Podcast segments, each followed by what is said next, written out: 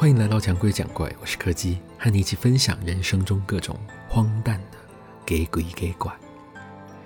今天要讲的是一个和遮雨棚有关的故事。等到下一次再遇到夜间下雨的时候，我想我应该会失眠。上个礼拜，我们全家一起回了乡下一趟。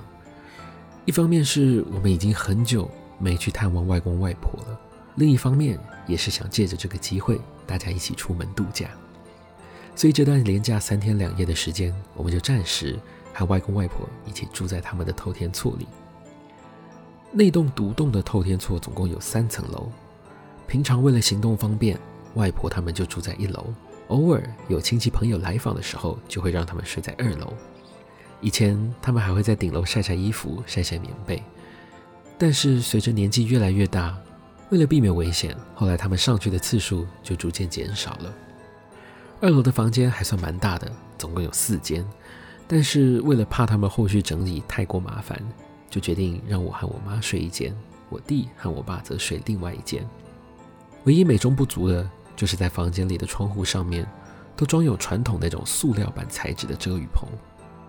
偏偏呢，这两天晚上刚好都下大雨，一整晚那个乒乒乓乓的声音，实在是蛮妨碍睡眠的。到了第三天的早上，由于我跟我妈被大雨吵了一整晚，实在是睡不好，只好早点起来帮忙整理一些家务。大概是因为昨天晚上把雨水都下完了吧，今天早上的天气看起来格外的晴朗，于是我们两个就一起整理了一些家里的棉被还有衣服。想要拿到楼上去晒晒太阳，一直到了早上的十点多，我弟他才一点睡眼惺忪的晃到楼上来。我妈还笑他，这两个不会认床的就是好命，下这么大的雨，还是照样睡得跟猪一样。只是没想到，我弟却露出了疑惑的表情。他说，这两天他半夜都有爬起来上厕所，明明外面天气就很好啊，哪有下什么雨？这个时候，反倒是我和我妈愣住了。为了证明自己说的话是真的，她还特地叫我们去看他们那间房间的遮雨棚。